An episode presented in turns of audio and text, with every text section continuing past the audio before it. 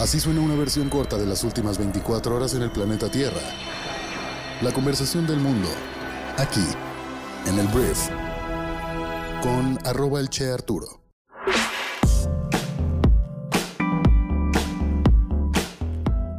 Hola, muy buenos días, bienvenidos a esto que es el Brief para este viernes 18 de junio.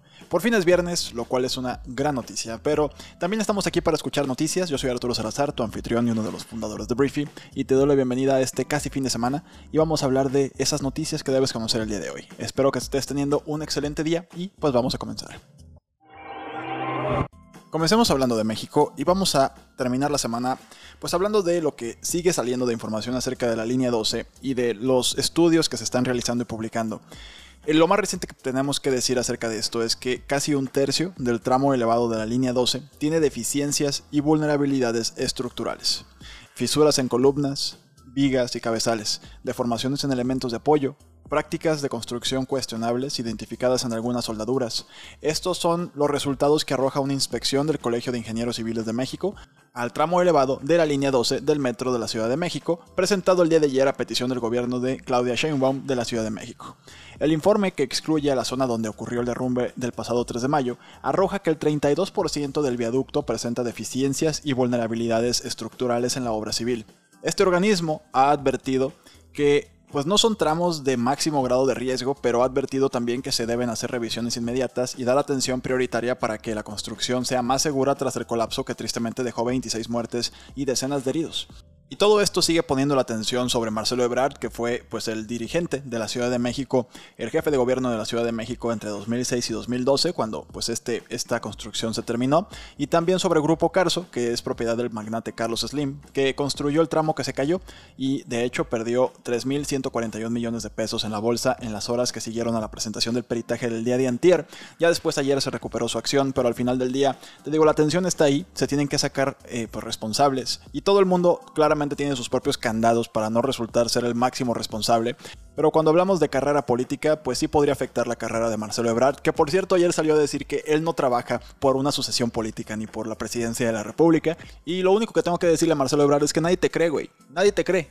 Nadie, nadie te cree que no quiera ser presidente de México. Pero bueno, la noticia realmente es que casi un tercio del tramo elevado de la línea 12 tiene deficiencias y vulnerabilidades estructurales, eh, según una inspección del Colegio de Ingenieros Civiles de México solicitada por el gobierno de Claudia Sheinbaum. Hablemos de política. Vamos a hablar del Partido del Trabajo, del Partido Verde Ecologista de México, que pese a las dudas internas de estos dos partidos, las dirigencias de estos partidos cerraron filas con Andrés Manuel López Obrador y Morena y la 4T. Ayer se refrendó su alianza con el proyecto del presidente y todo esto pese a que liderazgos en el Congreso de la Unión han manifestado públicamente su rechazo contra algunas iniciativas del mandatario federal como la eliminación de los legisladores plurinominables o la incorporación de la Guardia Nacional a la Secretaría de la Defensa Nacional. Específicamente el PT ayer fue noticia, o hubo un titular en varios medios de comunicación que hablaba de eso, que no estaban de acuerdo con aprobar esas reformas. Entonces, pues no sé qué pasó después. Hay una foto ya de Mario Delgado con los presidentes nacionales del PT y del Partido Verde, que pues ya muy, muy sonrientes, ¿no? Ya de que ya nos juntamos otra vez. No sé qué tuvieron que hacer en Morena, porque te digo, la molestia y fue público, pues no fue como que se esperaron a negociar internamente para decir que no estamos de acuerdo con las eh, propuestas de Andrés Manuel. No, salieron a decir públicamente que no iban a aprobar esas reformas. Entonces, pues no sé si les hayan apretado la manita no sé qué habrá sucedido internamente ahí, pero pues muy sonrientes. Por lo pronto, el PT, el Partido Verde y Morena, pues también dicen que están más unidos que nunca, así como el PRI, PAN y PRD.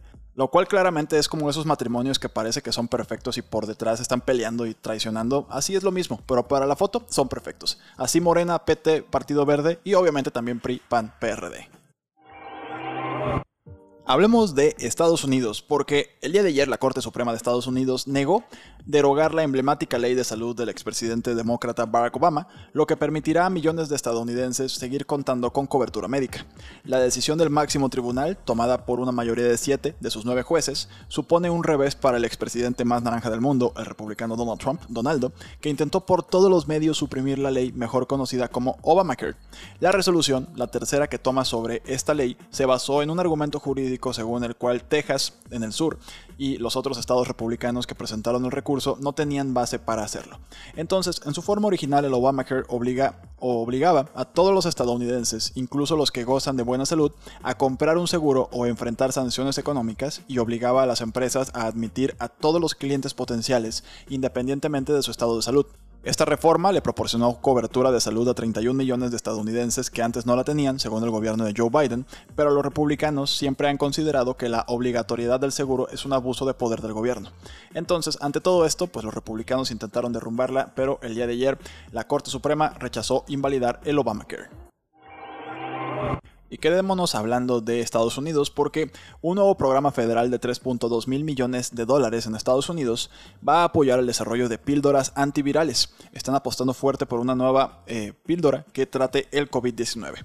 Entonces, esta píldora combatiría el virus en las primeras etapas del curso de la infección, lo que podría salvar muchas vidas en los años venideros. El programa acelerará los ensayos clínicos de algunos fármacos candidatos prometedores y si todo va bien, algunas de esas primeras píldoras podrían estar listas para finales del año. No, te va, no va a evitar que te contagies, más bien va a aligerar la enfermedad en tu cuerpo. Hablemos de China porque el día de ayer China puso en órbita a tres astronautas para que tripularan su nueva estación espacial. China mandó primero que nada una estación espacial internacional, que son ya propiedad china, y el día de ayer el Shenzhou 12 atracó en el Tianhe y el comandante, el comandante de la tripulación perdón, dijo que el programa espacial de China había cristalizado el sueño milenario del pueblo chino de volar al cielo, y agregó un capítulo heroico a la historia del Partido Comunista Chino que celebrará su centenario el primero de julio. Entonces China ya tiene en órbita a tres astronautas para tripular la nueva Estación Espacial Internacional. Digo no, de hecho no es internacional, es China nada más.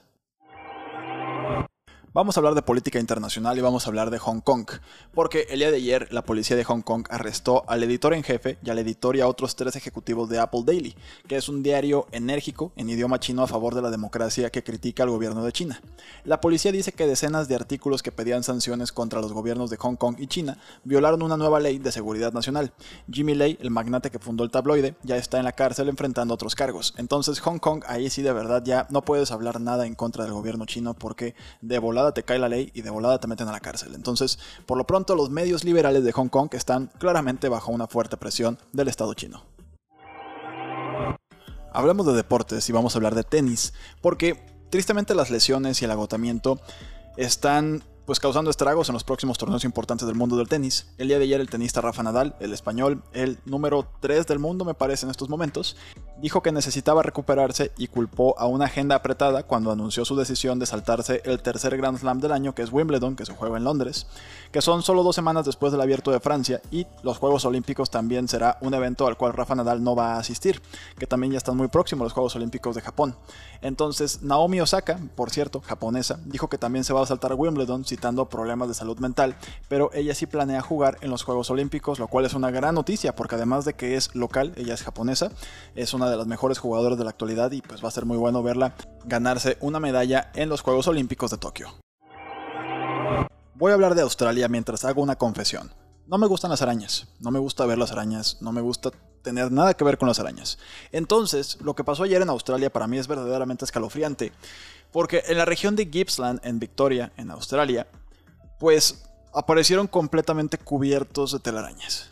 O sea, algo verdaderamente terrible. Entonces, como en muchas otras zonas del planeta, las arañas dibujan un fantasmal boceto de los campos tras sufrir inundaciones. Básicamente cuando las arañas se inundan, hacen una gran cantidad de telarañas, pero es para realmente moverse y en este caso pues escapar de un suelo que pueda estar inundado. Entonces cubren una gran cantidad de territorio con telarañas y es algo que pues, a mí me da muchos escalofríos. Entonces, cuando ocurren eventos de inundación, las arañas necesitan evacuar la zona rápidamente de los agujeros donde viven bajo la tierra. Entonces, vienen en masa y usan la telaraña para lograrlo, dando como resultado este alucinante escenario. Que me acabo de, acabo de caer en un trip. O sea, así como los españoles le dicen tortilla a lo que nosotros decimos tortilla española, las arañas le dirían tela a lo que nosotros conocemos como telaraña. Ese es mi, ese es mi insight del día. El punto, volviendo a las arañas, es que los, los, humanos se les pidió atentamente que no hicieran nada por tocar esas grandes cantidades de telaraña.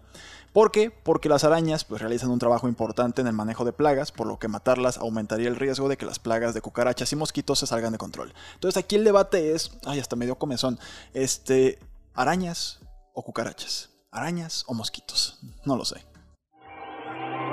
Y a pesar de que ese parece el tema rompehielos del día, no lo es, porque ayer se descubrió el fósil de un rinoceronte gigante de 5 metros y 24 toneladas. Nada más, primero, antes de seguir hablando, quiero que dimensiones 5 metros. 5 metros. Si mides unos 50, es prácticamente 3 veces tú. 3 veces, 3.3 veces tú.